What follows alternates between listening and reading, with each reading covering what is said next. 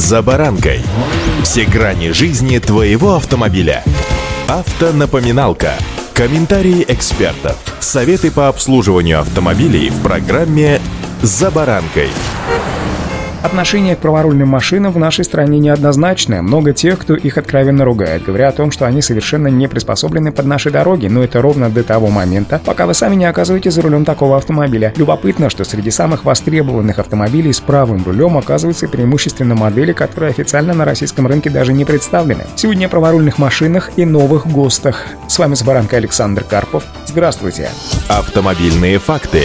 Итак, новый ГОСТ говорит о том, что автомобиль должен предъявляться в специализированную испытательную лабораторию, обязательность этого стандарта несколько раз переносили, как раз потому, что этих лабораторий не было. Сегодня создано 13 лабораторий, мощностью более 100 тысяч автомобилей в год, из них 5 прямо в порту Дальнего Востока. Бизнес вложил в эти лаборатории более 200 миллионов рублей, подобрал высококлассных экспертов, еще 5 лабораторий на подходе, они смогут дополнительно оценивать до 30 тысяч автомобилей в год. Импорт же составляет около 100 тысяч единичных транспортных средств в год, из них около 10% это битые автомобили, утопленники, которым оценку точно не пройти, то есть созданные в лаборатории с запасом импорт перекрывает. Если автомобиль годен, то он сразу получает электронный ПТС и диагностическую карту, то есть выезжает из лаборатории полностью готовым к регистрации в ГИБДД. У покупателей не только на Дальнем Востоке, но и по всей России будет гарантия, что они берут не вчерашнего утопленника или битую и непонятно как восстановленную машину, а нормальный автомобиль, который действительно стоит своих денег. Автомобильные факты.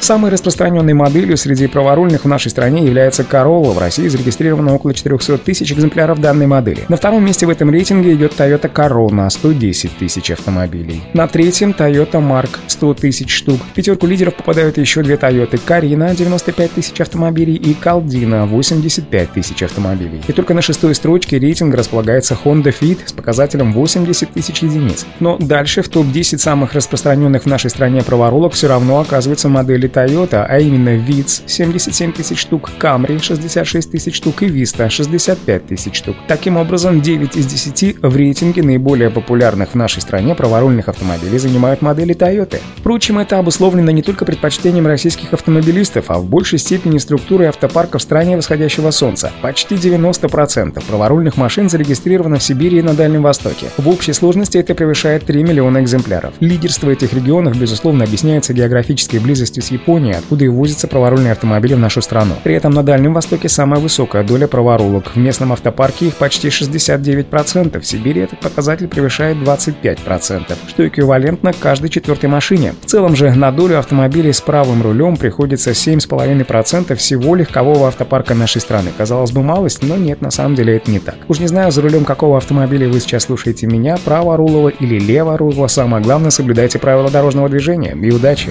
«За баранкой».